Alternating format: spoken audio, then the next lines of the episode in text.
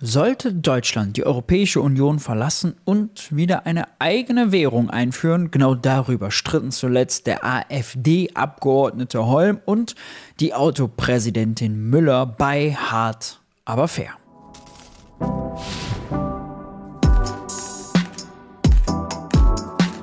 Hi und herzlich willkommen bei Geld für die Welt. Ich bin Maurice und in diesem Video geht es um den Dexit, den deutschen Austritt aus dem Euro und oder der Europäischen Union. Darüber wurde zuletzt bei Hard aber fair diskutiert, im neuen Hard aber fair Format, was ein bisschen abwechslungsreicher ist, konfrontativer, Bürger, Wissenschaft, Unternehmer gegen, in Anführungszeichen, die Politik, gegen regierende Politiker oder eben die Opposition und so zuletzt war zu Gast live Erik Holm, Bundestagsabgeordneter der AfD und der sollte vorgeführt werden, unter anderem beim Thema Dexit. Konfrontiert wurde er mit den Positionen der Autopräsidentin, also derjenigen, die wohl ja, sinnbildlich für die deutsche Exportwirtschaft steht. Denn, naja, an was denkt man, wenn man an deutsche Exporte denkt? Nein, nicht an Schweinefleisch, auch das wäre richtig, sondern an das gute alte deutsche Auto. Mercedes, BMW, Audi und hasse nicht gesehen. Wir gucken uns an, ob das wirklich gelungen ist, den AfD-Mann zu entzaubern oder ob das nicht eher gescheitert ist. Bevor wir dazu kommen, möchte ich euch noch darauf aufmerksam machen. Seit neuestem veröffentlicht das Jacobin Magazin, hier auf dem Kanal schon häufig erwähnt. Ich habe auch schon viele Artikel da geschrieben, hinten liegen sie auch hier im Hintergrund, die Hefte. Die Online-Artikel eingelesen als Podcast auf allen Plattformen, ob Apple, ob Spotify, ob Hasse nicht gesehen, regelmäßig und das solltet ihr natürlich unbedingt auschecken. Einen kleinen Bonus gibt es im Übrigen, was meinen Text zur deutschen Hyperinflation anbelangt. Den findet man nämlich eingelesen als Podcast-Version unter dem Titel Bloß nicht das Trauma triggern. Warum die Hyperinflation falsch verstanden wird bis heute, warum sie nicht vom Gelddrucken kam und was man daraus alles lernen kann. Online gibt es eine Bezahlschranke als Podcast aber nicht. Deswegen unbedingt auschecken, wenn euch das gefällt, euren Freunden weiterempfehlen, 5-Sterne-Bewertung dalassen. 281 Menschen haben das schon gemacht, denen gefällt der Podcast. Also, alle Links unter dem Video. Wie gehabt, checkt das gerne aus.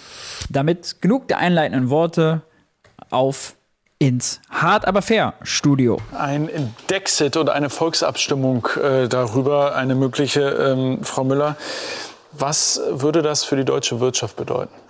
Nicht nur für die deutsche Wirtschaft, für Deutschland insgesamt wäre das eine wirkliche Katastrophe. Wir haben die Erfahrung mit dem Brexit ja. Und wenn man das auf Deutschland hochrechnet, dann würde das heißen, dass wir bis 2035 rund 400 Milliarden Euro an Wirtschaftsvermögen verlieren würden, 2,2 Millionen Arbeitsplätze in der Folge verlieren würden. Das heißt, die Menschen, die jetzt in Sorge sind über viele Entwicklungen, die dürfen nicht einer Ideologie oder einem Programm hinterherlaufen, was am Ende des Tages genau das Gegenteil für sie bringt, nämlich eben keine wirtschaftliche Sicherheit. Die Autoindustrie Industrie lebt zu 70 Prozent in ihren Arbeitsplätzen vom Export.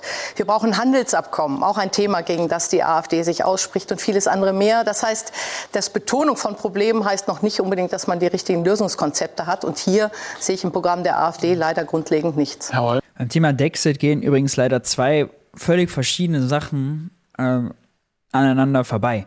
Das erste ist ja Ausstieg aus dem Euro, Einführung der deutschen Mark wieder. Und genau das will die AfD. Das ist ihr Europawahlprogramm. Wir machen es hier mal auf. Ja. Äh, zurück zu Recht, Wohlstand und sozialem Frieden, bla bla bla. Der Euro ist hier irgendwie schlecht. Eine neue deutsche Mark könnte, ja, die wollen zurück zur deutschen Mark. Und noch krasser, die wollen die deutsche Mark äh, mit Gold decken. Schutz gegen Eurokrise, Geldsystem reformieren, Staatsgold zurück nach Deutschland holen. Deutschland muss auch in einem plötzlichen währungspolitischen Krisenfall handlungsfähig sein. Bei einer Wiedereinführung der deutschen Mark könnte das teilweise im Ausland gelagerte Staatsgold als temporäre Deckungsoption dienen. Gold ist nach aller historischen Erfahrung eine potenzielle Deckung, bliblablub. Ja, also, äh, das ist wirklich AfD-Programm für die Europawahl. Raus aus dem Euro, zurück zur D-Mark und die D-Mark mit Gold decken. was aus vielen Gründen sehr problematisch ist. Raus aus der Europäischen Union erstmal nicht laut Programm. Ja, qua Programm nur, also weniger EU, weniger äh, Gesetze auf der EU, wieder mehr souveräne Nationalstaaten, aber nicht per se ein Austritt.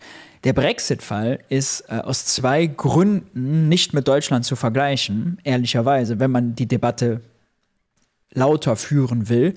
Äh, auch ich finde das natürlich absolut Quatsch, was die AfD da fordert. Ja, es ist schlecht für Deutschland. Nur, äh, man kann es nicht mit dem Brexit vergleichen, denn Großbritannien hatte vorher schon eine eigene Währung.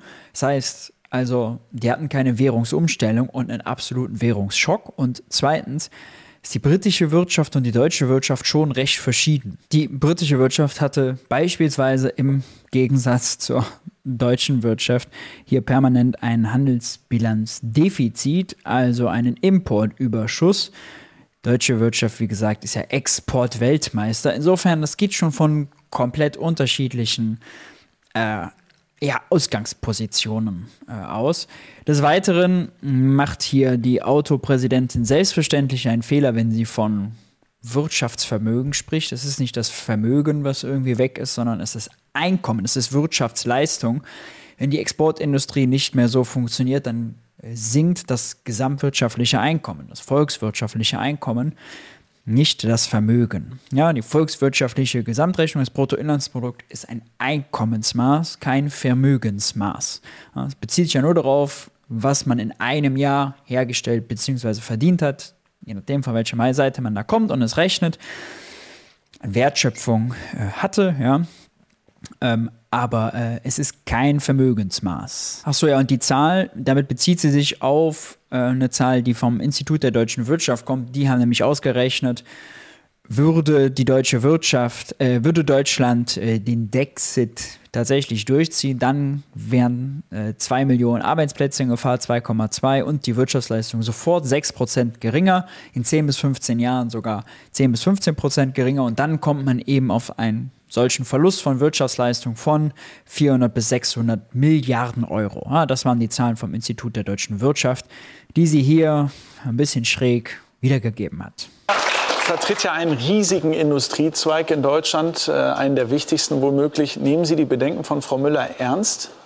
Ich sehe sie so nicht, denn wir haben schon im vorletzten Jahr einen Antrag geschrieben, ein Fitnessprogramm für Deutschland, was wir noch heute dringend bräuchten. Das ist bisher ja bei weitem nicht umgesetzt. Wir wollen eine vernünftige Wirtschaftspolitik, eine freiheitliche Wirtschaftspolitik. Und wenn Sie, Frau Müller, den Dexit ansprechen, Nochmal kurz vom Framing, ne? Vernünftige Wirtschaftspolitik, Bündnis Sarah Wagenknecht für Wirtschaft und Vernunft. Also dieses Vernunftsthema beanspruchen jetzt beide für sich.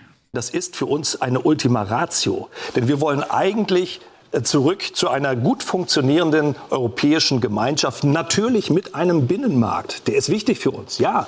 Und der nützt uns, den wollen wir haben. Wir wollen auch die Reisefreiheit erhalten innerhalb der Europäischen Union. Wir wollen aber nicht aus Brüssel regiert werden. Und deswegen brauchen wir diese Reform. Diese wollen wir anstoßen. Und da muss man natürlich auch mal ein bisschen Druck aufbauen. Äh, das ist unser Ansinn. Also wir wollen zurück äh, zu einer, einer Wirtschaftsunion, die mit dem Freihandel auch sehr weit uns, uns helfen kann. Auch die die Handelsabkommen sind das heißt, natürlich durchaus sinnvoll. Nur für mein Verständnis. Das heißt, wollen Sie jetzt raus aus der EU oder wollen Sie es nicht? Ich sage es ja, es ist eine Ultima Ratio, wenn wir keine Reformen hinbekommen. Wir wollen Reformen in der Europäischen Union, die zu aller Nutzen sind. Wir wollen nur nicht fremdgesteuert aus Brüssel sein. Wir wollen als souveränes also Deutschland unsere Politik gestalten, aber natürlich vertragliche Beziehungen innerhalb der Europäischen Union haben, ich lese das anders in freien Markt auch ermöglicht. Ich lese das anders in Ihrem EU-Wahlprogramm. Da steht es ein bisschen klarer, als Sie es jetzt gerade sagen, Holm. Da steht nicht, wenn wir es nicht reformiert bekommen, sondern da steht, die EU ist im Sinne der AfD nicht reformierbar und deswegen müssen sie aus der EU raus. Ist jetzt das EU-Wahlprogramm die Position oder das, was Sie jetzt hier gerade sagen? Das, was ich hier sage, ist die Position. Das heißt, das Wahlprogramm der, können wir. Der, der Dexit, ich sage es doch ganz raus. klar. Nein, wollen wir nicht. Doch, Herr das Höcke ist nicht schon, richtig. Herr Höcke, dann lesen Sie doch nach. Herr Höcke hat schon mehrfach gesagt, wir auf NATO können wir auch mal in Frage stellen. werden immer reihenweise Unwahrheiten verbreitet und das ist nicht in Ordnung, das muss ich sagen. Ich will auch ganz kurz noch mal auf diese Behauptung von Herrn Vogt noch mal eingehen. Wenn, nein, nein, wenn Herr, Höcke, wenn Herr Höcke sagt 20 Millionen weniger, dann bezieht sich das nicht auf Migranten, sondern dass wir durch die Demografie demografische Entwicklung immer weniger werden. Darum ging es. Frau Müller, wenn jetzt äh, also Herr Holm sagt was anderes, als in seinem Programm steht, das, das verstehe ich. Ähm, dann vielleicht reden wir über ein also das Wort Dexit kommt von Alice Weidel, die in einem FT-Interview darauf Bezug genommen hat. Das ist in der AfD absolute Streitposition, ob man wirklich kompletten Austritt aus der EU will, ja oder nein. Ich habe mich schon sehr gewundert, dass weiterhin die eigene Währung Teil des Programms ist. Die AfD ist ja als eurokritische Partei gestartet. Ja? Unter äh, Bernd Lucke damals. Die sind mittlerweile äh, natürlich äh, alle weg. Ja? Ähm, aus dem Bernd Lucke, damals ein Ökonom, seine Kritik am Euro war auch nicht äh, alles richtig, ja, auch teilweise schräg. Ähm, ein paar Punkte muss man ihm aber zugestehen, hatte er. Und äh, es ist ganz interessant zu beobachten, dass Eurokritik mittlerweile rechts geworden ist. Ja? Eurokritik haben die Rechten für sich vereinnahmt. Wenn man sich mal daran erinnert, Gregor Gysi 1998, was der damals noch äh, in Bonn im Bundestag für eine Rede zur Einführung des Euros gehalten hat. Ich habe die auch mal kommentiert. Hier nämlich, hier sagte Gregor Gysi die Eurokrise schon voraus. Sehr sehenswert. Ähm, da hat Gysi genau das prophezeit, was kommen wird. Dass es ein Euro für die starken Exportnationen sein wird, dass es kein Euro für Arbeitnehmer, kein Euro für die Binnenwirtschaft sein wird, dass der Euro deswegen den Rechtsruck begünstigen wird. Das sehen wir in Frankreich mit Le Pen, das sehen wir in Italien mit Meloni, das sehen wir jetzt in Deutschland mit der AfD, die drei wirtschaftlich größten Nationen der Eurozone. Und es ist bis heute noch so beispielsweise, ähm, dass der Euro für Deutschland unterbewertet ist. Ja?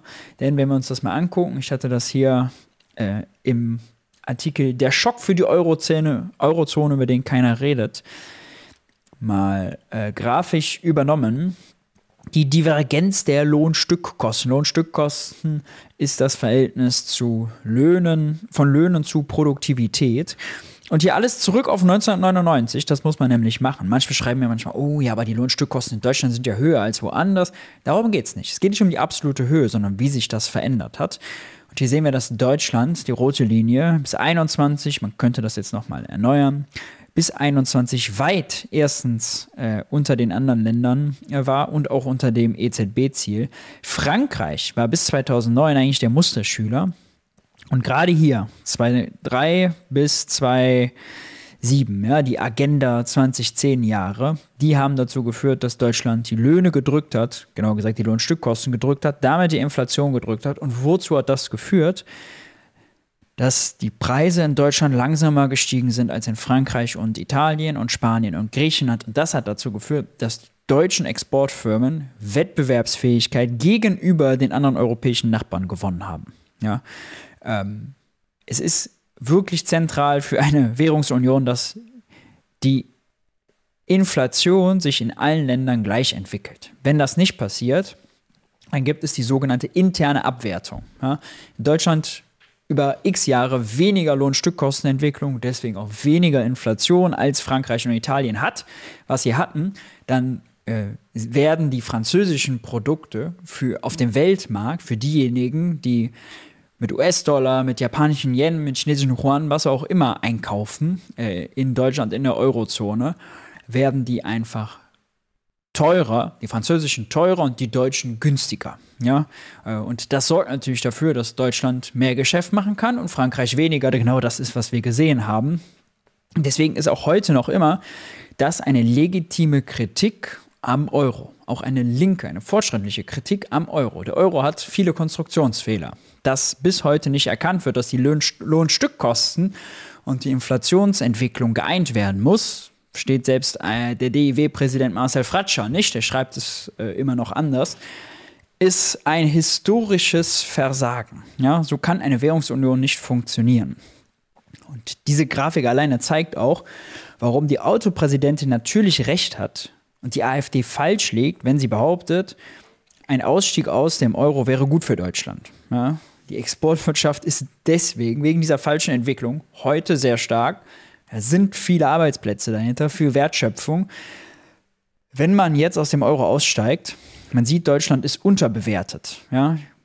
Würde natürlich, wenn sobald die D-Mark eingeführt wird, die D-Mark aufwerten gegenüber allen anderen Währungen und Deutschland über Nacht, ja, in der Nacht, in der quasi der Währungsumstieg vollzogen wird, Deutschland massiv an Wettbewerbsfähigkeit verlieren, deutsche Autos, platt gesagt, auf den Weltmärkten viel, viel teurer werden. Ja. Wie viel genau, muss man dann nochmal nachrechnen. 15, 20, 30 Prozent, eine ganze Menge auf jeden Fall. So.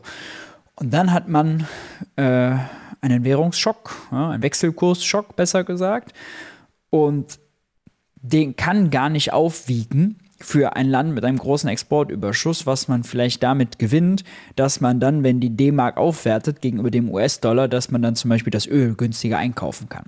Ja, das kann das gar nicht wettmachen. Deshalb, es wäre für die deutsche Wirtschaft als Ganze ein großer Verlust, ein großes, eine große Gefahr, wenn man diesen schockartigen, wenn diese in, innere Abwehr, interne Abwertung aufgelöst würde, ja, und schockartig der Wechselkurs steigen würde. Das wäre verdammt schlecht. Ja. Das ist eigentlich das Hauptargument, was man der AfD gegenüberbringen muss. Und es gibt ja einen Ausweg. Ja. Natürlich muss Deutschland diesen Abstand aufgeben. Dafür müssen die Löhne in Deutschland stärker steigen, auch über der Produktivität steigen der Agenda 2010 rückgängig zu machen, äh, als in den anderen Ländern. Dann hat man ein, eine schrittweise Anpassung und keinen Schock. Darauf kann sich die Wirtschaft dann auch einstellen.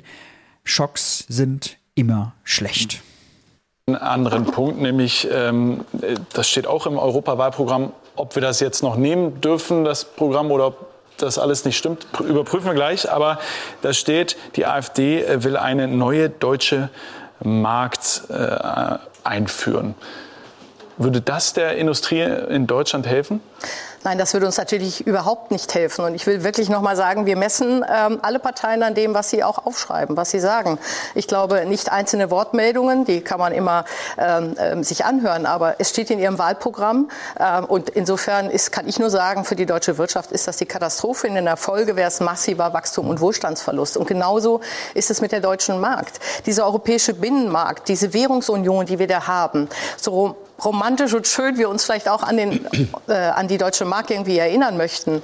Ähm, wird uns schaden. Die Unternehmen profitieren davon, dass sie innereuropäischem Handel keine Wechselkursschwankungen haben. Wir haben damit eine stabile Währung, die auch mithalten kann im internationalen Umfeld gegen den Dollar und gegen chinesische Entwicklung. Wir brauchen Gemeinschaft. Deutschland braucht Gemeinschaft und dieser europäische Binnenmarkt, diese Integration, am Ende auch der Euro, der hat Wachstum und Wohlstand und viele, viele Arbeitsplätze nach Deutschland gebracht und das darf nicht leichtfertig aufs Spiel gesetzt werden. Die ganze Wahrheit dahinter steckt natürlich, die hat Wachstum und Wohlstand nach Deutschland gebracht, der Euro und äh, die Währungsunion. Allerdings Frankreich und Italien ja, Wettbewerbsfähigkeit gekostet. Also diese interne Abwertung, die ich eben hier gezeigt habe, ja, die geht natürlich auf Kosten der französischen Industrie und der italienischen Industrie. Die haben deindustrialisiert, da sind Zukunftsperspektiven von Industriearbeitern verloren gegangen. Und das hat natürlich deren Rechtsruck bestärkt. Ja, das heißt, mit der Agenda 2010 Deutschland zum Exportweltmeister zu machen, war für die deutsche Wirtschaft als Ganzes, für die Exportwirtschaft insbesondere gut, für die Nachbarländer schlecht, eine absolute Katastrophe und in Deutschland für die Arbeitnehmer natürlich auch eine Katastrophe. Ja. Äh, natürlich sind hier Jobs hingekommen, aber äh, vor allem die Jobs in der Binnenwirtschaft sind eben durch die Agenda 2010, durch den Lohndruck, ja, durch die Prekarisierung von Arbeit, durch das Schmerzhaftmachen von Arbeitslosigkeit nach unten gegangen. Ja, wir sehen das ja auch hier, wie die Lohnstückkosten gedrückt wurden. Das heißt, und wir haben die Exportindustrie groß gemacht auf Kosten unserer Nachbarländer und auf Kosten vieler Arbeitsloser und Malocher in Deutschland. Es ist also nicht so, dass Euro plus Agenda 2010 ein Erfolgsmodell für alle waren. Ja? Das heißt aber auch nicht andersrum, wenn die AfD sagt, wir machen jetzt den Euro weg, dass das wiederum für Arbeitnehmer äh, dann besser würde. Ja? Denn die AfD ist jetzt keine Partei, die sagt, wir machen das jetzt hier eine Anpassung über mehrere Jahrzehnte und wir sehen, der Euro hat diesen Konstruktionsfehler und die deutschen Arbeitnehmer, die müssen wieder besser gestellt werden und wir haben hier diese Lücke bei den Lohnstückkosten und die müssen wir aufholen, ja, und wir müssen auch den Sozialstaat wieder stärken. So, das ist ja alles das Gegenteil. Die will ja eine Axt am Sozialschlag, ja. Sozialstaat nur für den deutschen Michel, nicht für den Asylbewerber und und und. Das heißt, AfD-Programm ist Vollkatastrophe. Ne? Nur ist das, was hier die Autopräsidentin sagt, eben auch leider nur die halbe Wahrheit. Und es ist wirklich, also für ein Kinderbuch kann man sagen, ja, der deutsche Handel oder der, der internationale Handel profitiert davon, wenn es irgendwie keine Wechselkursschwankungen gibt und man äh, in einer Währung das äh, alles abhandeln kann. Ja, stimmt. Toll. Ja. Der wahre Vorteil für Deutschland war aber die Unterbewertung, die innere Abwertung gegenüber den Nachbarn. Das ist der wahre und größte Vorteil. Nicht, dass wenn Deutschland und Frankreich äh, Handel betreiben, dass die Banken die Überweisungen in einer Währung abhandeln. Ja, das läuft sowieso alles digital über Computer. So, gegen Währungsrisiken, es kostet zwar ein bisschen, aber sichert sich im internationalen Handel sowieso jeder ab. Also das ist nun wirklich nicht das große Plus. Das ist eine kleine Romantisierung und Vereinfachung. Und jetzt Frau,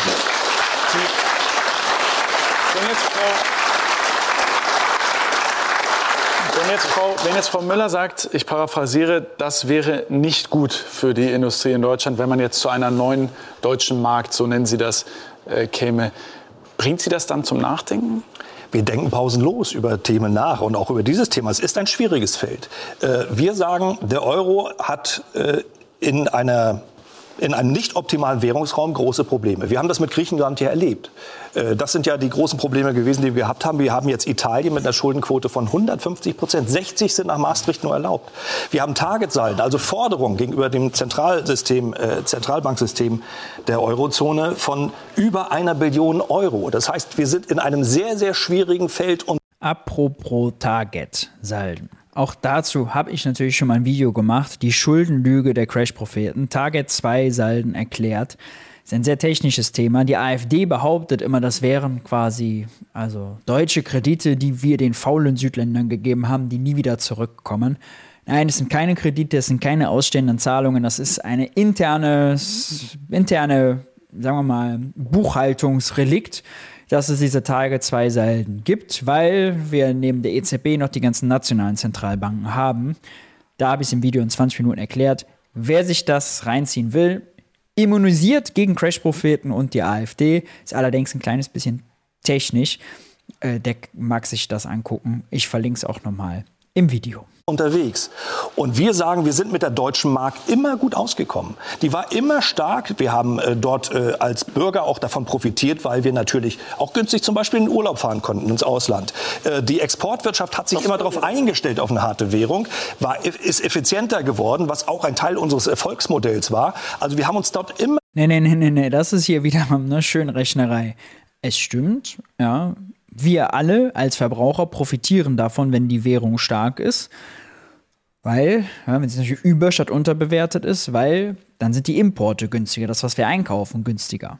In Urlaub fahren beispielsweise, wie er sagt, richtigerweise wäre dann günstiger. Allerdings stimmt es natürlich nicht, hier zu behaupten, äh, die Exportwirtschaft hätte sich darauf eingestellt, wäre effizienter geworden und das wäre das äh, Erfolgsrezept gewesen. Nein, nein, das Erfolgsrezept für diesen Exportweltmeistertitel ist die Unterbewertung und nichts anderes immer gut angepasst und deswegen ist das durchaus eine gute Lösung. Nein, es ist nie eine gute Lösung, zurück in die Vergangenheit zu gehen. So schön und so richtig das in der Vergangenheit gewesen ist, heute spielen wir nach ganz anderen internationalen. Das ist natürlich ein sehr pauschales Argument, was man unabhängig davon, dass ich auch dafür bin, dass sie den AfD gegenüber da jetzt gerade platt macht, nie so bringen sollte. Na, es ist einfach kein Argument, Scheinargument, schwarze Rhetorik. Regel, wenn Europa hier eine Chance haben will, Wachstum und Wohlstand zu generieren, dann, wenn wir in Gemeinschaft auch sind und relevant bleiben, relevant. Gemeinschaft kann im Übrigen auch bedeuten, jedes Land hat seine eigene Währung. Ja? Vielleicht wäre die Europäische Union sogar stärker, wenn man nicht die Währung hätte. Ja? Wenn man nicht dieses Exempel in Griechenland statuiert hätte, wenn Frankreich und Italien nicht so diese Deindustrialisierung erfahren hätten. Vielleicht gäbe es dann politisch auf vielen anderen Bereichen mehr Einigung. Können wir schlicht nicht wissen. Ja? Wir haben ja das jetzt nun mal, der Euro ist jetzt 25 Jahre alt geworden, hatte Silberhochzeit. Von daher, wir können es nicht andersrum wissen. Nur es pauschal auszuschließen, stimmt auch nicht. Und vor dem Hintergrund auch von geopolitischen Entwicklungen. Und das werden wir nicht, wenn Sie den Menschen suggerieren, dass eine Rückkehr in alte Zeiten der Weg ist. Wir können gestalten. Das ist entscheidend. Selbstverständlich, um einen Interessenskonflikt offenzulegen, hat natürlich die Autopräsidentin ein sehr großes Interesse, dass es den unterbewerteten Euro in Deutschland weitergibt. Ja, gehört zur Ehrlichkeit auch dazu. Lassen Sie mich das Mich auch noch ausführen, die deutsche Wirtschaft ist wettbewerbsfähig. Wir sind hoch innovativ, auch in den Produkten. Wir können wettbewerbsfähig sein. Ja, auch wir würden uns an der einen oder anderen Stelle eine bessere Regierung wünschen. Äh, in Berlin, die ähm, äh, die Dinge stärker unterstreicht. Auch wir sind manchmal gegen überbordende Bürokratie, aber wir stellen die Grundfesten, das Fundament, auf dem wir stehen, auf dem es entstehen kann, den stellen wir nicht in Frage. Im Gegenteil, wir wissen, wie viele Arbeitsplätze das in diesem Land sichert. Aber äh, ich will schon mal sagen, also es sind wirklich große Probleme. Ich habe es ja kurz angedeutet. Über die muss man diskutieren. Man muss ernsthaft darüber diskutieren, weil die Gefahr besteht, dass uns das um die Ohren fliegt. Aber äh, ich möchte auch sagen, natürlich ist es zuallererst die Aufgabe, dass wir in unserem Land jetzt erstmal für Ordnung sorgen. Denn äh, wettbewerbsfähige Unternehmen, das ist leider auch nicht mehr der Fall, wegen der hohen Energiepreise insbesondere.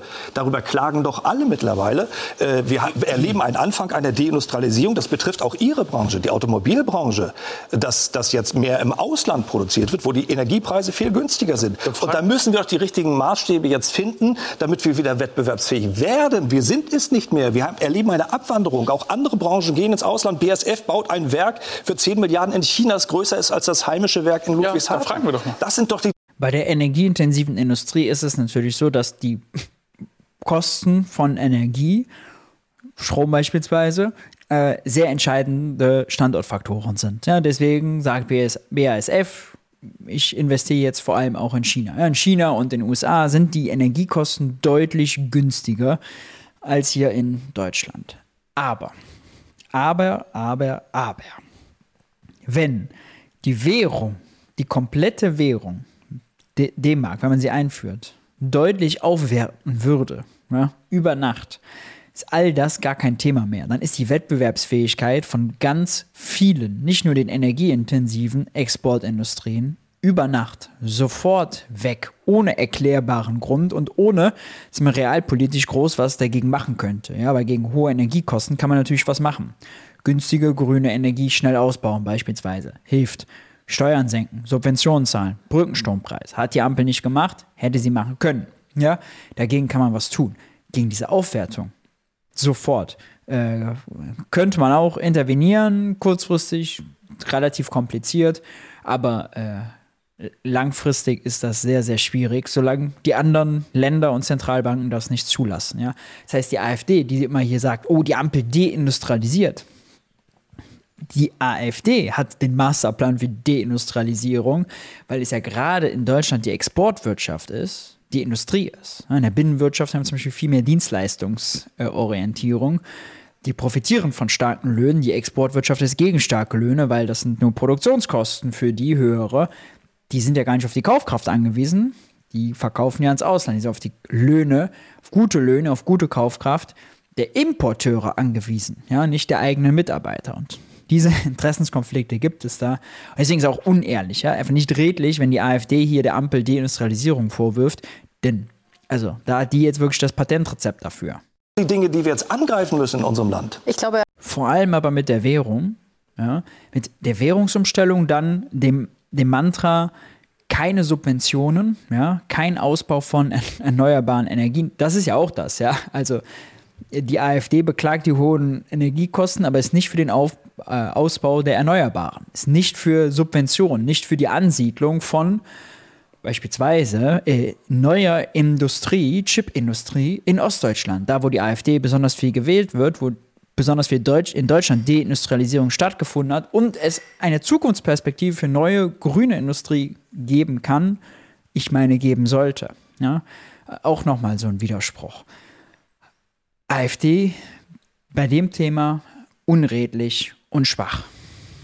Äh, Herr Holmes. Aber das ist sozusagen, was ich eben sagen wollte, hängt vor allem an der Frage Euro oder D-Mark und gar nicht mal so krass an der Frage Europäische Union, ja oder nein. Ja, auch Deutschland handelt viel mit äh, Partnern in der Europäischen Union, das stimmt, äh, deswegen damit hat es auch zu tun. Aber ich finde, die Währungsfrage ist äh, da fast noch entscheidender für äh, die deutschen, den deutschen Außenhandel. Genau der Punkt, den man kritisieren kann. Natürlich sprechen Sie Probleme an und natürlich haben Menschen Angst und Sorge. Ich bin nur dagegen, Lösungen zu präsentieren, die gerade in, auch gerade in den unteren Einkommensgruppen am Ende des Tages keine Perspektive dann bringt. Ihre Lösungen sind kleine. Die deutsche Automobilindustrie hat 70 Prozent der Arbeitsplätze, die vom Export abhängen. Ein Zurückziehen auf uns selber. Da gäbe es keinen Markt, da gibt es keine Arbeitsplätze, da gibt es überhaupt diese Optionen nicht, die Sie Müller, ansprechen. Ich, ich Deshalb denke, ist das ich habe das doch recht deutlich Punkt. gemacht, dass das, dass das nicht so ist. Wir wollen natürlich den Handel mit anderen Nationen. Wir wollen ein Aber Sie Europa können sich doch nicht nur die. Sahnestückchen Das ist heraussuchen doch, an das einem ist doch Punkt, etwas, was wichtig ist für uns. zu einem Natürlich Ihrer wollen wir Lieblingsthemen, das. Herr Holm. Ich komme zu einem- Steuerabgabenlast komme zu einem runter, Ihrer Lieblingsthemen. Infrastruktur, Bildung, das sind die Themen, die wir nach vorne Aber ich komme zu einem Ihrer Lieblingsthemen, nämlich äh, Fachkräftezuwanderung äh, in die deutsche Wirtschaft. Frau Müller, speziell für die Automobilbranche, wie wichtig ist das? Thema Dexit hat man damit also zugemacht und ich finde es wirklich schade. Also erstmal gut, dass man neun Minuten drüber spricht. Schade, dass nicht einmal das Thema Unterbewertung, Überbewertung zur Sprache kommt. Ja, denn das ist wirklich das Entscheidende. Oder dieser Unterschied Großbritannien, Import, über, äh, Importüberschuss, Deutschland, Exportüberschuss, Großbritannien, vorher schon eine eigene Währung gehabt, Deutschland, gemeinsame Währung, ja, also da hat, ist ein bisschen was an Differenzierung flöten gegangen. Leider. Auch wenn ich dieses neue Konzept von Hard aber fair tatsächlich gut finde. Es ist extrem wichtig, Fachkräfte zuwandern äh, zu lassen in unser Land. 70 Prozent der Unternehmen sagen, dass sie Fachkräftemangel und Probleme haben. Äh, gerade auch die kleinen und mittelständischen Unternehmen übrigens im Wettbewerb. Und das ist auch ein Phänomen, was nicht nur in Deutschland ist. Das haben sie in allen Ländern der Welt. Und das heißt, wenn wir Fachkräfte gewinnen wollen, müssen wir auch attraktiv bleiben als Land. Genau für diese Menschen. Wir müssen auch ausstrahlen, dass wir sie hier haben wollen. Und da reden wir jetzt nicht über Integrationsprobleme oder anderes. Auch hier vermischen sie das eine mit dem anderen. Da, da würde Herr Holm Fachkräfte. jetzt ja gar nicht widersprechen, weil Herr Holm, ich lese es in Ihrem Europawahlprogramm. Sie wollen ja auch Fachkräfte haben äh, für Deutschland. Und da schreiben Sie, mit Blick auf gelernte Fachkräfte werden wir eine strenge Vorrang- und Alternativprüfung einführen. Zunächst sind zwingend die einheimischen Potenziale sowie der europäische Arbeitskräftemarkt auszuschöpfen. Was bedeutet das? Na, das bedeutet natürlich, dass wir zuerst äh, uns um unsere eigenen Menschen sorgen müssen. Wir müssen sie gut bilden. Da hapert es ja schon. Wenn ich heute bei den Handwerkern höre, Was bedeutet die eine Schul- Vorrang- Entschuldigung, ich muss doch mal meine Argumentation auch entwickeln dürfen. Also Ja. sonst funktioniert das ja Aber hier ist ja eine Also, Verständnisfrage. ja, äh, es geht darum, dass wir unser eigenes Potenzial heben. Und wir haben, wir haben im Moment ein, ein Bildungssystem, was auch an die Wand gefahren wird. Wenn ich erlebe, äh, meine Ministerpräsidentin in Mecklenburg-Vorpommern, die darüber nachdenkt, dass wir das Pflicht-Abi Frage in Mathe abschaffen wollen. Reden? Es geht ums Bildungswesen. Wir müssen unsere jungen Menschen Strenge bilden, Vorrang und dass sie geeignet- genau. als Bildungswesen. Genau darum geht es, dass wir die jungen Menschen sozusagen so gut bilden und ausbilden, das dass sie in die Puschen derjenigen gehen können, die in Rente gehen. doch. so, dann frage ich- brauchen Sie doch. Ja, aber dann, äh, Herr Holm, Ich bin noch, Entschuldigung. Ich stelle Ihnen eine Frage und Sie Natürlich wollen über was anderes reden, dann stelle ich Frau Müller die Frage. Es Frau geht Müller, doch um ein strenge Argument. Vorrang- und Alternativprüfung will die AfD einführen. Das äh, wollte Herr Holm mir jetzt nicht beantworten. Ich weiß es aber, weil es im Ich wollte es beantworten, aber Sie würgen mich jetzt so schnell ab, dass ich gar nicht dazu Dann tun komme. Sie mir, ich, prob- ich probiere es ein letztes Mal, Herr Holm. Es ist Strenge doch ein- Vorrang- und Alternativprüfung, was bedeutet das? Das bedeutet, dass wir natürlich unsere Menschen zuerst in Arbeit bringen wollen. Unsere Menschen so, ja? Diejenigen, die hier aufgewachsen sind, die hier ihren äh, Anfang, dem, Ihre ihre Familie gründen. Wer sind denn Ihre Lassen Sie mich doch jetzt Nee, mal bitte ausreden. Nein, wissen. ich möchte Doch, jetzt, über diejenigen reden, die hier aufgewachsen sind, die ihre Schule äh, absolviert haben, die eine Lehre angefangen Wer haben oder die ein Studium das abgeschlossen haben. Das sind die Oder Menschen, Ihre Menschen. Das sind alle Deutschen, die hier leben. Wer ist denn für Sie so. Deutscher? Äh, Und, das und die sollen natürlich wissen. Die Frage zuerst die Sie Jobs bekommen, die hier Wer ist denn für Sie Deutscher. Herr Holm? Wer ist denn Deutsch? Ich rede jetzt über Ja, ich die möchte es wissen. Fragen Sie doch bitte die Hören Sie Frage. doch einfach kurz zu. Ich werde mir doch hinterher die Frage die dazu Frage. stellen. So. Und kommen zu der Es Frage. geht darum- ich will aber einmal, weil Herr Holm ja jetzt Es wirklich geht darum, die Frage dass, wir, dass wir diese Leute zuerst in Arbeit bringen. Das darum ist die, geht es. Das, ist die der. Vorrangprüfung. So, und jetzt kann ich den Punkt endlich mitnehmen zu Frau Müller und fragen, strenge Vorrang Ich fand, hier hat man jetzt mal sehr gut gesehen, wie Debatte mit der AfD nicht funktioniert. Ja? Äh, AfD viel mit schwarzer Rhetorik, legt, nimmt sich dann die eigenen Bälle raus. Ja? Und wenn sie dann über das deutsche Bildungssystem äh, reden und sagen, dass das schlecht ist und dass es natürlich sinnvoll wäre, diejenigen, die in Deutschland ohne Abschluss die Schule verlassen, viel zu viele. Ja, es gibt, ich glaube, bis 25, bis 25 Jahre ist die Statistik mehr als zwei Millionen Menschen in Deutschland äh, ohne formalen Abschluss. So, jetzt Schul- und Bildungsabschluss dazu. Äh, das ist natürlich eine Katastrophe. Und selbstverständlich ist äh, deswegen das deutsche Bildungssystem sehr scharf zu kritisieren. Es ist eine Steilvorlage, die Ampel und CDU, das sind diejenigen, die die letzten zwei, drei Jahrzehnte in Deutschland regiert haben, äh, nun mal zu verantworten haben. Das macht aber den AfD-Punkt zur Fachkräfteeinwanderung nicht richtig. Ja? Ähm, und natürlich geht es jetzt hier wieder dann darum, dass man so eine Definition von der AfD haben will. Ja, ich meine, dass die nur Politik für den deutschen Michel machen wollen. Das ist völlig klar. Das ist auch gut, wenn das so da herausgearbeitet wird. Nur man muss natürlich aufpassen, wenn man die AfD stellen will, ja, dann muss man immer quasi schon mitdenken, oh, ist das jetzt ein Punkt, wo die, AfD, wo die Ampel wirklich richtig mies ist, wo der Zustand der deutschen Wirtschaft, der deutschen Infrastruktur wirklich richtig mies ist, weil dann schenkt man der AfD eher vor Millionenpublikum eine Steilvorlage als andersrum. Ja. Dass natürlich die AfD äh, gegen die Einwanderung ist, erst recht auch bei äh, Asylbewerbern, ja, von Festung Europa und Schottendicht und so weiter spricht, das ist äh, erstens inhuman, da brauchen wir gar nicht drüber zu reden. Es ist aber auch ökonomisch dumm. Wir sind eine alternde Gesellschaft. Natürlich ist Deutschland darauf angewiesen, dass diejenigen, die schon in Deutschland leben, bestmöglich ausgebildet und gebildet sind und werden. Und zweitens ist aber Deutschland als alternde Gesellschaft selbstverständlich darauf angewiesen, dass Leute, Fachkräfte, wenn man so will, einwandern. Aber auch, und ich finde, da wird dann wiederum ein Schuh draus, auch die Ampel zu kritisieren, diejenigen, die hierhin flüchten und dann hier erstmal aufgenommen werden, ob lange oder nur kurz geduldet, ja, dass man denen eine Perspektive gibt, dass wir die besser integrieren. Und das bedeutet nicht nur, oh, wir stecken die jetzt in einen Deutschkurs, was schon nicht funktioniert, ja, sondern da gehört eben viel, viel mehr dazu. Und selbstverständlich bedeutet Integration über Arbeit, ja, funktionierenden Arbeitsmarkt, wo die echte Chancen haben, wo die gut verdienen, wo die sich eine Perspektive aufbauen können, wo sie sich einen ja, auch neues Leben für viele dann ja häufig aufbauen können. Ja. Was nicht Krieg, Flucht, Vertreibung, politische Erniedrigung und so weiter, Verfolgung bedeutet, äh, viel, viel besser ist und dass man das braucht. Dass die AfD das in einer alternden Gesellschaft nicht haben will, ist hier, ich verschließe die Augen vor der Lebensrealität. Völlig klar. Da muss man den Punkt so einleiten mit der Alterung der Gesellschaft und ihnen nicht äh, die Kritik am Bildungssystem gleichzeitig lassen. Ja? Sonst entgleitet, entgleiten die einem und Alternativprüfung einführen. Ganz konkreter Punkt, damit wir es mal konkret machen. Das will die AfD für die deutsche Wirtschaft. Äh, Frau Müller, was würde das bedeuten für deutsche Unternehmen? Ich frage mich, was das ganz praktisch heißen soll, wie auch das Verfahren gehen soll. Wir haben ja Fachkräftebedarf. Übrigens, ähm, gerade in der deutschen Industrie, und das gilt nicht nur für die Autoindustrie, gibt es ja eine Menge an Programmen, an Qualifizierung, an Weiterbildung, an Entwicklung, auch an, gerade an Programmen, junge Menschen in Berufe hineinzuheben, etc. Das heißt, wir arbeiten an diesen Themen ja auch. Ich glaube nur trotzdem, dass uns das nicht hilft bei dem akuten Fachkräftemangel, den wir haben. Wenn sieben von zehn meiner Unternehmen sagen, sie haben einen Fachkräftemangel, dann brauchen wir auch eben diese Zuwanderung. Zuwanderung. Und an Ländern, wie sich abschotten, wie zum Beispiel Japan, Sie sagen ja, das japanische Modell ist eins, äh, was Sie unterstützen würden, äh, an denen sieht man, wie Wirtschaftskraft verloren geht. Japan ist uns in der Demografie, in der Bevölkerungsentwicklung 10 bis 15 Jahre voraus. Die Gesellschaft überaltert, man findet keine Arbeitskräfte, dass wir übrigens leider auch keine künstliche Intelligenz oder anderes wünschen, gerade auch in vielen Berufsgruppen. Und Japan ist abgerutscht jetzt in der Wirtschaftsleistung von Platz 3 auf Platz 4 und das ist sehr wahrscheinlich erst der Anfang.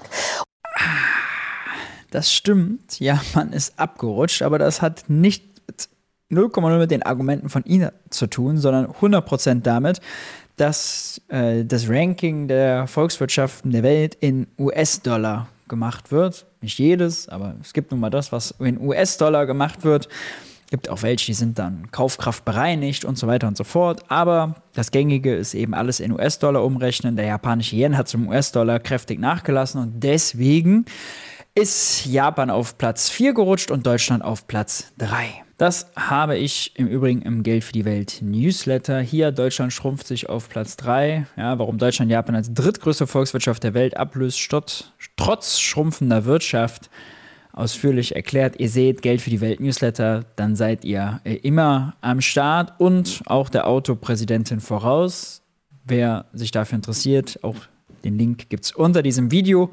Über den Newsletter könnt ihr mich übrigens mit 5 Euro im Monat unterstützen, denn die ganze Arbeit, YouTube, Newsletter und so weiter, Social Media Reels, das alles äh, kostet äh, viel Zeit, Nerven und auch Geld. Deswegen freue ich mich über jeden, der die Arbeit unterstützt. Aber mal wieder von der Autopräsidentin, man muss es so sagen, ein vielleicht gut gemeintes, aber am Ende nicht durchdachtes Gegenargument. Und ich sage nochmal, ich bin weltweit unterwegs. Ich sag, weiß, dass überall Fachkräfte gesucht werden, überall qualifizierte Bewerberinnen und Bewerber ähm, äh, gesucht werden. Damit ich bin überall unterwegs. Ich weiß, dass weltweit qualifizierte Bewerber gesucht werden. Auch ein schwieriges Argument. Ja? Ganz viele Länder, die sind sehr jung, nicht sehr alt. Also da müsste man differenzieren, in welchen Ländern, in welchen Branchen. Ja? weltweiten Fachkräftemangel, das wäre nun mal Quatsch. Dann müsste die ganze Welt ja eraltern. Äh, und das sehen wir eher nicht. Ja? viele Volkswirtschaften haben, China jetzt eher weniger, aber Indien, die wachsen extrem stark und sind jung. Ja? Äh, viele afrikanische Länder wachsen sehr stark, sind sehr jung. Also wieder also, schwarze Rhetorik. Es tut mir leid. Die AfD verdient bessere Kritiker. Bitte versteht mich so. Ja? Ah, oder ich wünsche der AfD bessere, geschultere, schärfere Kritiker. So, ja, damit wir die Idioten klein bekommen. Auch Deutschland braucht diese Kräfte und deshalb müssen wir da auch anwerben und müssen auch für diesen Momentum sprechen. Das spricht überhaupt nicht gegen ihre Bildungsoffensive. Aber zu sagen, das muss jetzt wirken oder ähm, wir brauchen mehr Kinder, also Demografie kann man ja rechnen, das was ja das heißt. Frage. Das ist ja nicht von heute äh, morgen. Ja, ich will ja nur, wir leben im Ist, wir müssen Lösungen jetzt Klar. im Ist finden für ja. die Menschen und vor allem müssen wir jetzt daran arbeiten, unsere Wettbewerbsfähigkeit nicht zu verlieren. Und das ist das, was mich an Ihrem Programm so besonders in Sorge bringt. Sie versprechen gerade aufgrund der Ängste, die die Menschen gerade haben, Lösungen, die keine sind. Und das ist das, worum wir ringen müssen. Auch streiken müssen, auch im politischen Diskurs. Ich bin nun wahrlich nicht mit einem der, einer Meinung, was die Ampel dort tut. Aber bitte doch immer mit Lösungen, die am Ende des Tages geeignet sind, das Problem zu lösen und nicht billigen Populismus zu bedienen. Ja, das war die Hart aber fair Sendung, beziehungsweise der eine Teil davon. Äh, ich muss sagen, gerade in der Konstellation, ja, man will ein Tribunal über einen AfDler errichten. Ähm, man lädt die Autopräsidentin ein, die anderen standen ja auch nur daneben, haben genickt. Vorher ging es um das Thema Demos gegen rechts. Da wollte man dann beweisen, dass die AfD rechts und rechtsextrem ist. Ich weiß nicht, ob diese Konstellation so funktioniert äh, oder ob die AfD nicht am Ende da besser rauskommt. Erst recht, wenn die Autopräsidentin mit schlechten Argumenten sich an einem AfDler abarbeitet äh, der da äh, eigentlich recht entspannt sitzt, der sich immer darauf zurückziehen kann, dass er nicht ausreden gelassen wird, dass man ja seine Argumente abwirkt und und und damit schwarzer Rhetorik und er sucht sich so die Spielfelder aus, die er selbst bespielen will, Thema Bildung, ja, da muss er auf diese Vorrangsfrage, Regelungen nicht eingehen. Das, das ist wirklich schwierig. Ich wünsche mir also, bessere AfD-Kritiker in Talkshows, äh, um die klein zu bekommen. Wie aber findet ihr das neue Hard aber fair Format und explizit diese Sendung hier? Autopräsidentin gegen AfD-Politiker. Ah, ich muss sagen, ich bin enttäuscht. Wenn ihr von dem Video, von der Analyse hier nicht enttäuscht seid, freue ich mich, wenn ihr ein Like da lasst, wenn ihr ein Abo da lasst, wenn ihr die Glocke aktiviert, um kein Video zu verpassen. Checkt den Geld für die Welt Newsletter und den Jacobin Podcast aus. Alle Links gibt es unten drunter. Haltet die Ohren steif und ich hoffe, wir sehen uns beim nächsten Video. Ciao, ciao.